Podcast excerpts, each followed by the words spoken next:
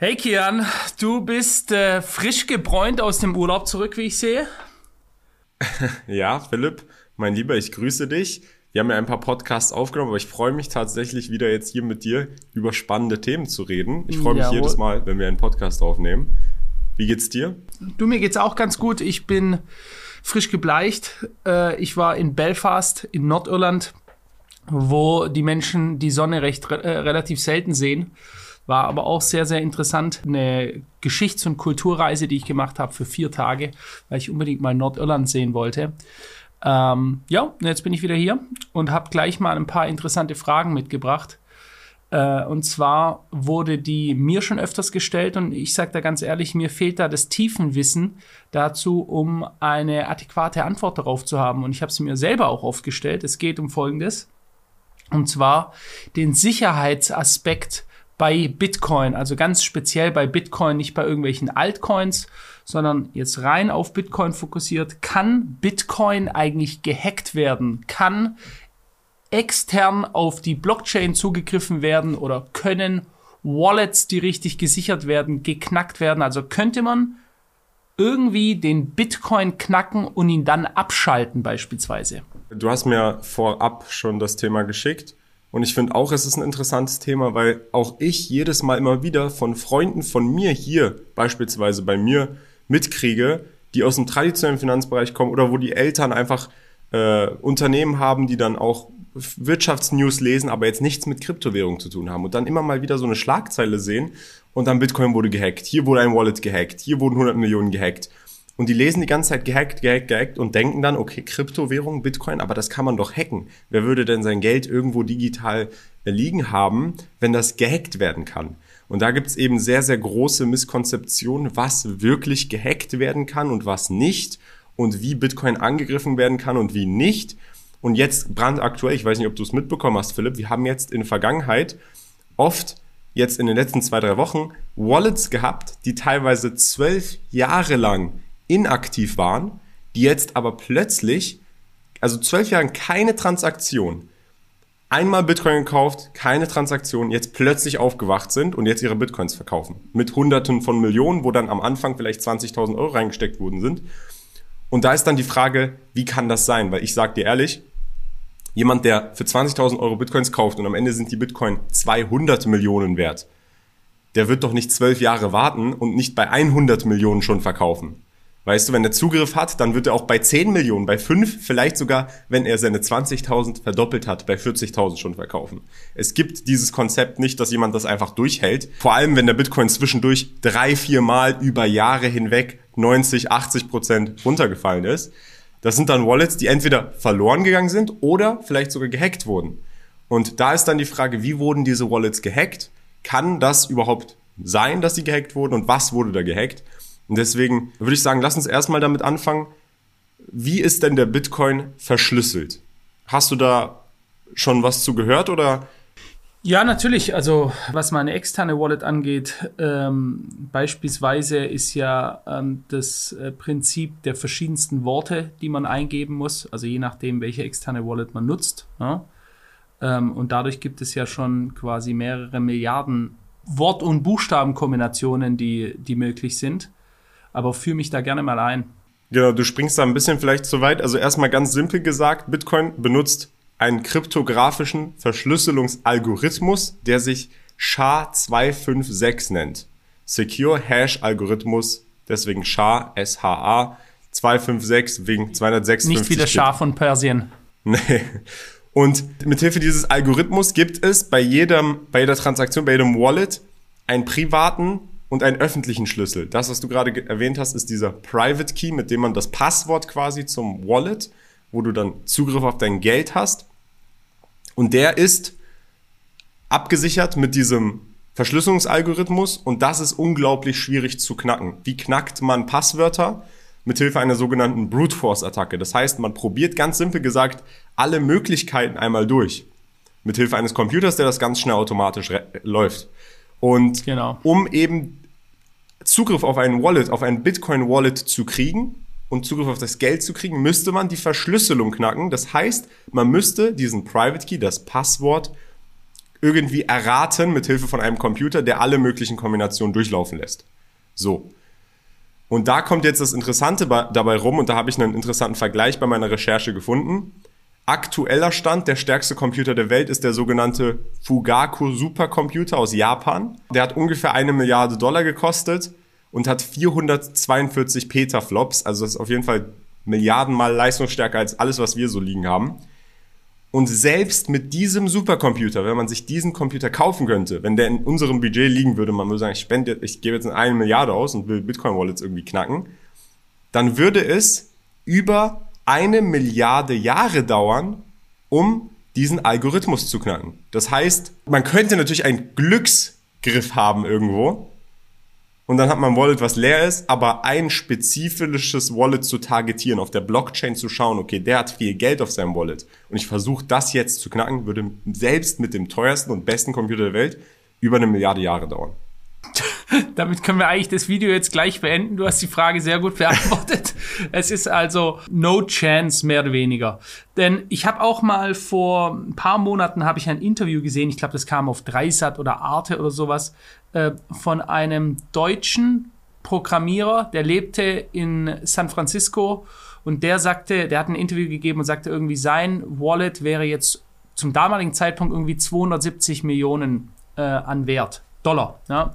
Und er sagte, er hätte quasi, er hätte alles versucht und er hätte genügend IT-Wissen, dass er sagen könnte, es ist unmöglich, das zu knacken. Er kommt nie wieder daran und er hätte sogar schon das quasi wie ein nach außen stehendes Angebot gegeben an alle Hackergruppen der Welt und hat gesagt, ich gebe die Hälfte meines Vermögens ab, wenn ihr in der Lage wärt, ähm, auf meine Wallet zuzugreifen. Und da kam keine Resonanz. Sie haben alle gesagt, no chance. Genau, aber jetzt ist halt die Frage, gut, wenn die Verschlüsselung nicht knackbar ist, wenn man jetzt mitgedacht hat, kann man sich schon erdenken, wie dann potenziell Wallet-Hacks entstehen, weil dieser Schlüssel, der dann Zugriff zu deinem Wallet gibt, das ist wie ein Schlüssel zu einem Tresor.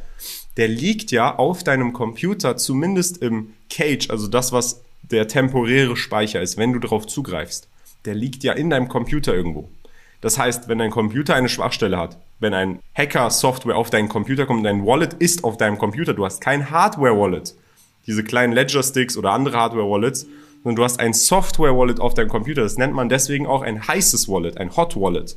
Warum? Weil theoretisch Programme, die ja auch Zugriff auf deinen Computer haben, sich die gleiche, ähm, die gleiche Datenlandschaft teilen und theoretisch, wenn es Hackerprogramme sind, Zugriff kriegen könnten durch Schwachstellen in dein Computer oder in der Wallet-Software. Es gibt ja viele verschiedene Wallet-Anbieter. Wenn plötzlich ein Wallet-Anbieter eine Schwachstelle in seiner Software hat und du hast eine Hot Wallet, also eine Software Wallet auf deinem Laptop oder auf deinem Handy, dann kann es natürlich sein, dass ein Hacker, wenn er Zugriff auf deinen Computer oder auf dein Handy kriegt, in der Lage ist, potenziell deinen Schlüssel, deinen privaten Schlüssel, der dort irgendwo gespeichert ist, zu entwenden. Oder ein anderes Beispiel, du hast dein Private Key in deiner Notizen-App stehen oder in einem Passwortmanager. Es wurden ja letztens Passwortmanager gehackt, weil eine Schwachstelle in dieser App stattfand.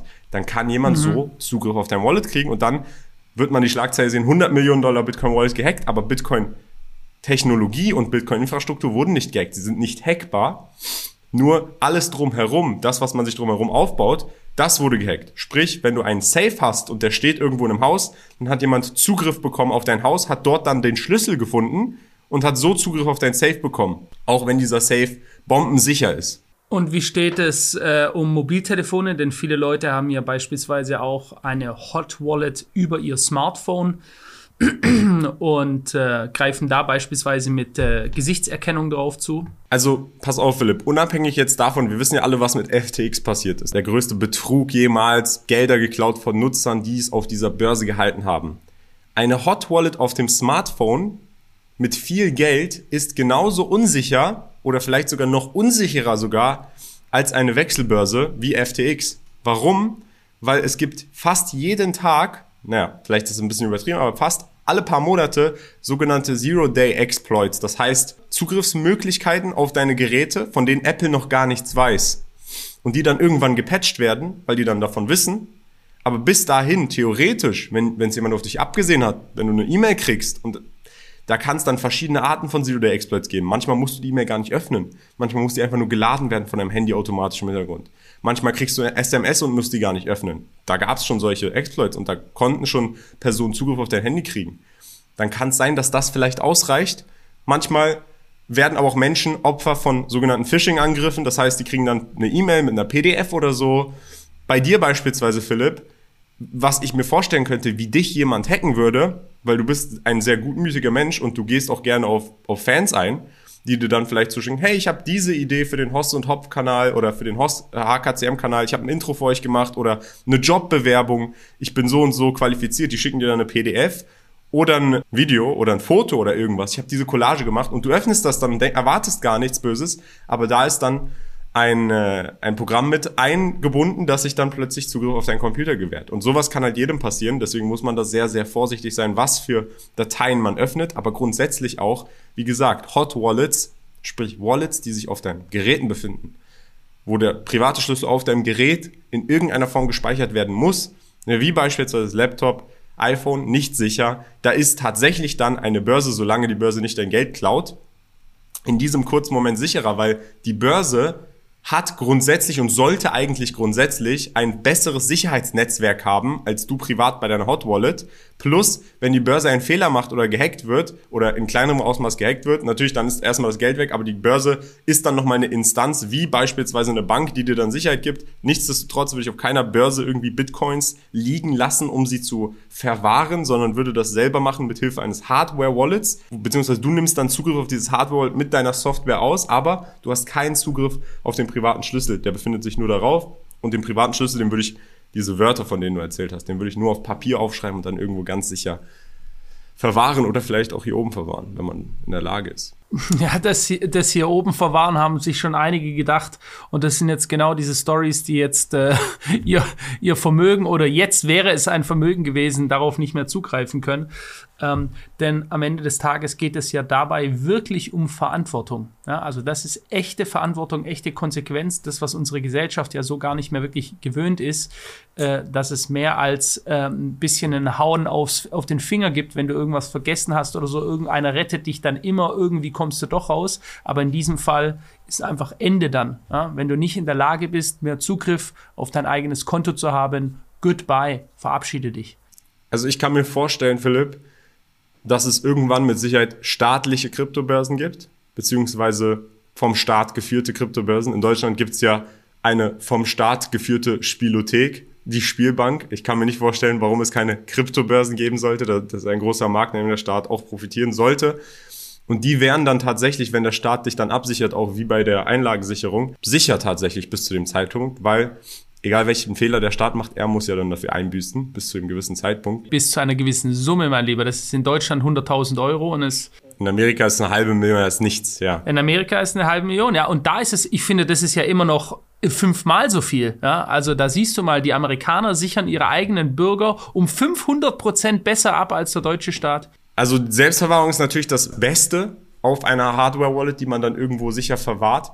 Aber da darf man sich eben auch nicht dumm anstellen und das Ding dann das ist übrigens auch eine Fehlkonzeption. Viele denken, wenn ich mein Hardware-Wallet verliere, sprich, wenn mein Hardware-Wallet irgendwo, ich bin auf einem Boot oder weiß ich nicht wo und es fällt ins Meer und ich komme nicht mehr ran, weil ich kann mir kein anderes Szenario vorstellen, wenn man es verlieren kann, weil es ist etwas, was behandelt, du handelst es ja nicht wie dein Handy, dass du es einfach in der Hosentasche liegen hast und es kann dir rausrutschen, sondern gehen wir mal von dem verrücktesten Szenario, es fällt ins Meer, keiner kommt mehr ran.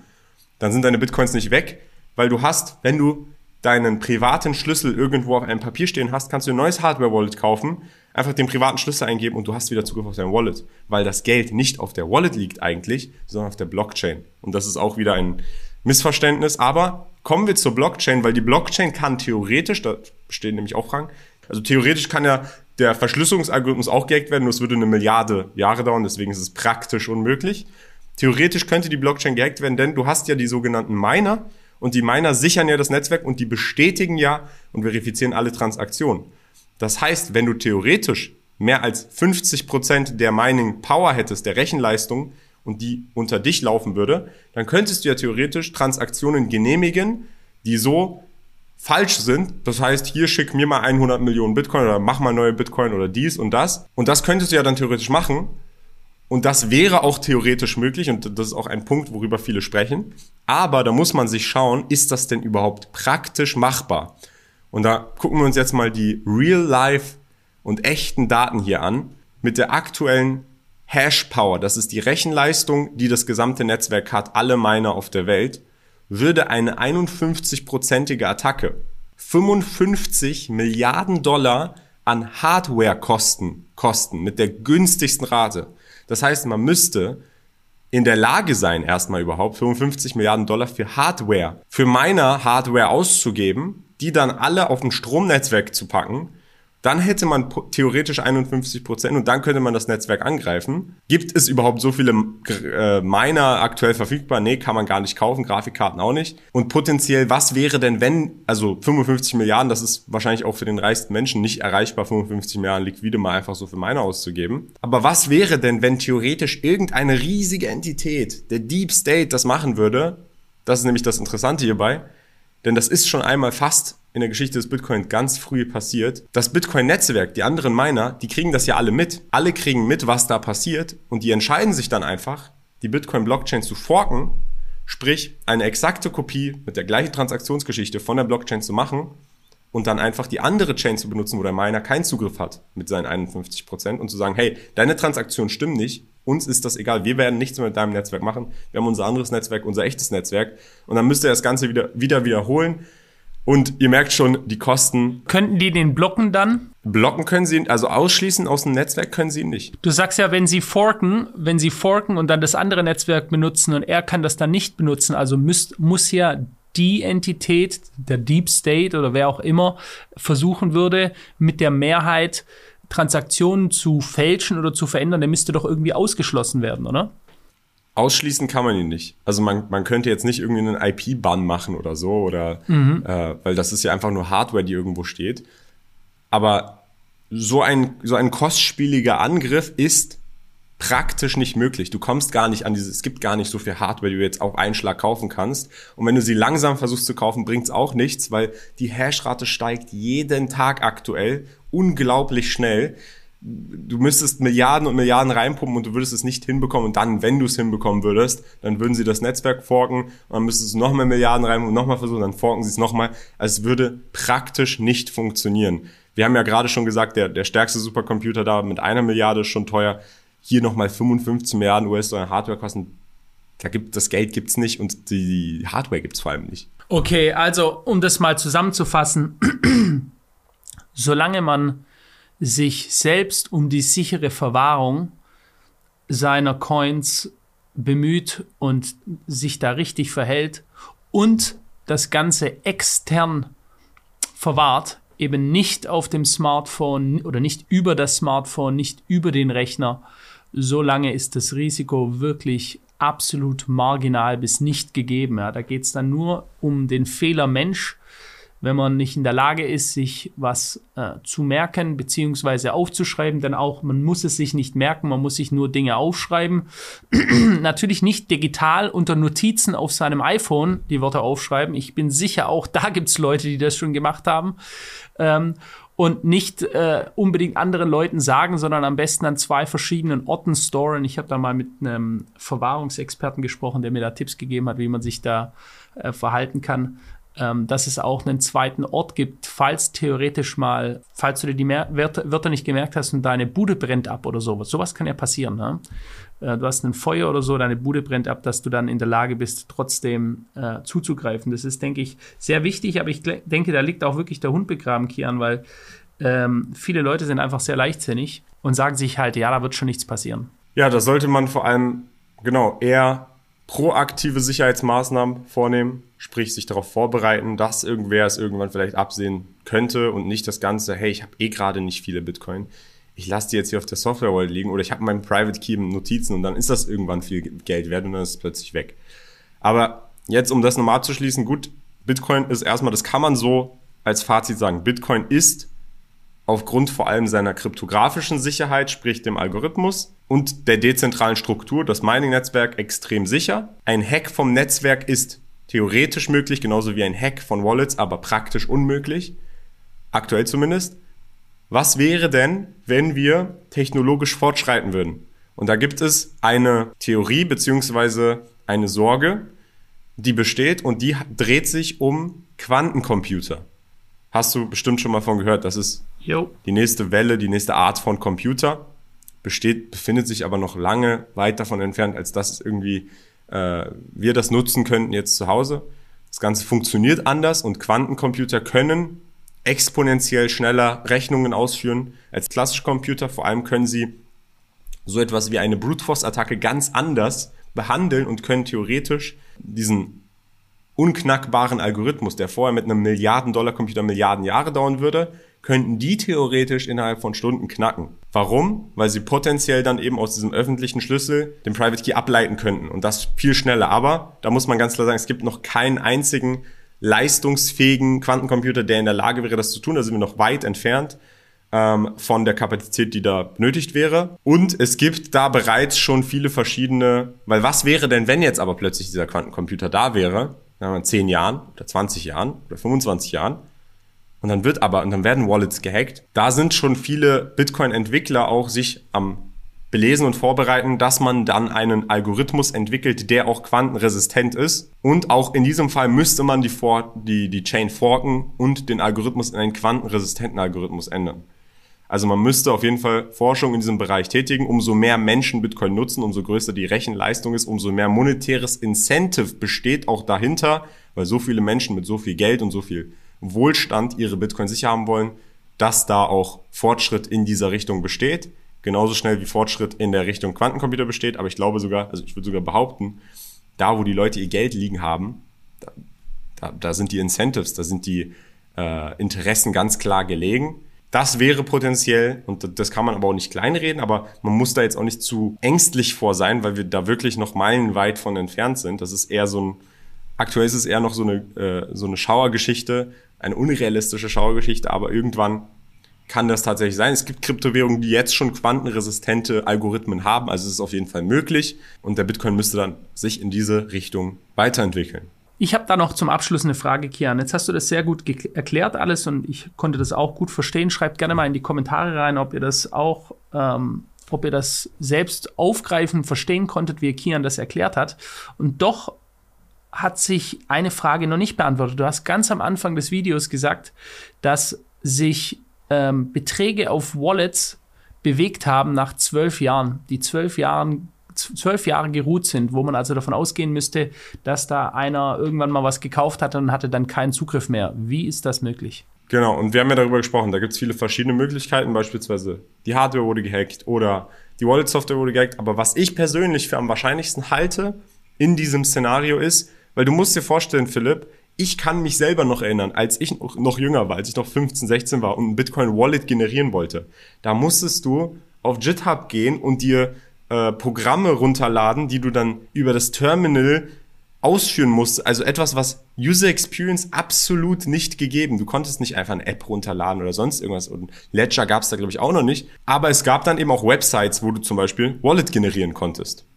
Und jetzt musst du dir vorstellen, selbst wenn diese Website dein Private Key nicht gestohlen hat, was wäre denn, wenn, und das ist meiner Meinung nach das Wahrscheinlichste, was hier passiert ist, die Generation des privaten Schlüssels, der Algorithmus, der zur Generation des Schlüssels genutzt wurde von diesem Wallet-Anbieter oder von dieser Webseite, nicht komplett zufällig war, nicht random war. Und jetzt diese Generation von diesem Privatschlüssel von der Website da wo, da hat jetzt jemand das Ganze gehackt und ist da jemand dahinter gekommen und ist das einfach durchgelaufen und ist jetzt damit deswegen dann in der Lage, Zugriff auf diese Wallets zu kriegen, weil einfach da, wo sie diese Wallets generiert haben, das Ganze nicht hundertprozentig random war. Und äh, das ist das, was ich auch auf Twitter dazu gelesen habe, was die meisten für am wahrscheinlichsten halten. Es kann natürlich auch sein, dass diese Wallets ähm, der gleichen Person gehören oder einer oder mehreren Personen gehören und dann da jemand Zugriff bekommen hat auf alte Geräte oder auf irgendwelche anderen alten ähm, ja, Speicher von privaten Schlüsseln. Aber eben, wie gesagt, der einzige Fehler, und da ist auch die einzige Fehler, Fehlerstelle, die da liegen kann, ist im Wallet, in der Hardware, in der Software, von dem, was drumherum ist. Das ist ein ganz klarer Unterschied zwischen Wallet-Sicherheit und man könnte sagen, inhärente Sicherheit vom Bitcoin-Protokoll, weil das Protokoll ist sicher. Mhm. Okay, das ist doch mal eine befriedigende Antwort. Wenn man sich an die Regeln hält und wenn man ganz klar dabei bleibt, sich auch abzusichern. Das ist ja auch das, was du, glaube ich, und ich auch in den letzten Monaten immer wieder gesagt haben, nutzt eine externe Wallet. Und wenn ihr ähm, nicht versteht oder wenn euch das zu kompliziert ist, dann gibt es sicher super viele Anleitungen im Internet, wie ihr das einrichten könnt. Sonst könnt ihr euch auch mal bei meiner E-Mail-Adresse über die info at hkcmanagement.de melden. Ich kann euch gerne mal einen weiterleiten, der mir das damals eingerichtet hat. Also der, dem gebe ich nicht mein Passwort, aber der macht nichts anderes, der kommt ja aus Stuttgart, als Menschen zu helfen, ähm, das einzurichten, die vielleicht ein Unsicherheitsgefühl haben und sagen, okay, ich, ich will das nicht machen, weil ich kann mich damit nicht aus und deswegen mache ich es nicht, ja. Und das ist aber eine sehr gefährliche Denkweise, denn am Ende ist möglicherweise euer, euer ganzes Geld, ob in Fiat oder Kryptoform, einfach weg. Und ähm, ja, muss man ja nicht sagen, das wäre sehr schade. Kian, danke dir für die Erklärung. Ich muss an der Stelle sagen, auch jetzt hier, ohne jetzt irgendwie Werbung machen zu wollen, weil ich werde nicht dafür bezahlt, aber bei Ledger ist wirklich die User Experience so einfach, dass es jeder hinbekommen sollte, damit ein Wallet zu machen. Ähm, deswegen, Ledger, einer, einer der ältesten äh, Wallet-Unternehmen, einfach mal eingeben, Ledger, L-E-D-G-E-R, auch sicher davon ausgehen, dass man auf die richtige Seite kommt, nicht auf irgendwelche Werbe-Fake-Seiten, die dann oben angezeigt werden, sondern auf die echte Seite gehen oder bei YouTube einfach mal eingeben, Hardware-Wallet. Ähm, das ist von der User Experience her so simpel mittlerweile, das sollte man wirklich auch alleine hinbekommen, wenn man sich einfach nur ein bisschen eine Anleitung durchliest oder ein YouTube-Video anschaut. Das war früher nicht der Fall. Deswegen kann ich mir vorstellen, dass eben ältere Wallets noch einfacher hackbar sind. Mittlerweile wird es immer schwieriger und schwieriger und umso mehr, wie gesagt, die Technologie weiterentwickelt wird und mehr Akzeptanz für Bitcoin global besteht, erhöht sich auch noch mehr die Sicherheit und aktuell ist es das sicherste, was die Menschheit hat. Denn das Bitcoin-Netzwerk wird ich habe ja vorhin vorgelesen, wie viel Kosten das Netzwerk hat. Ich kann jetzt mal vorlesen. Die aktuelle Hashrate sind 312 Milliarden Gigahashs pro Sekunde. Das heißt, der, das Bitcoin-Netzwerk wird von dieser gigantischen Masse an dezentraler Rechenleistung abgesichert. Sicherer gibt es keine Kryptowährung und es gibt auch nichts anderes, was sicherer ist. Dementsprechend würde ich sagen, ist das ein gutes Abschlusswort hier für diese Podcast-Folge.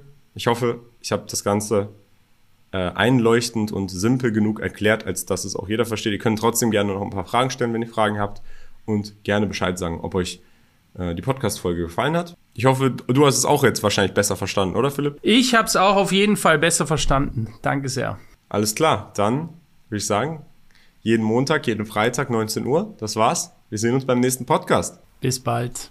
Ciao.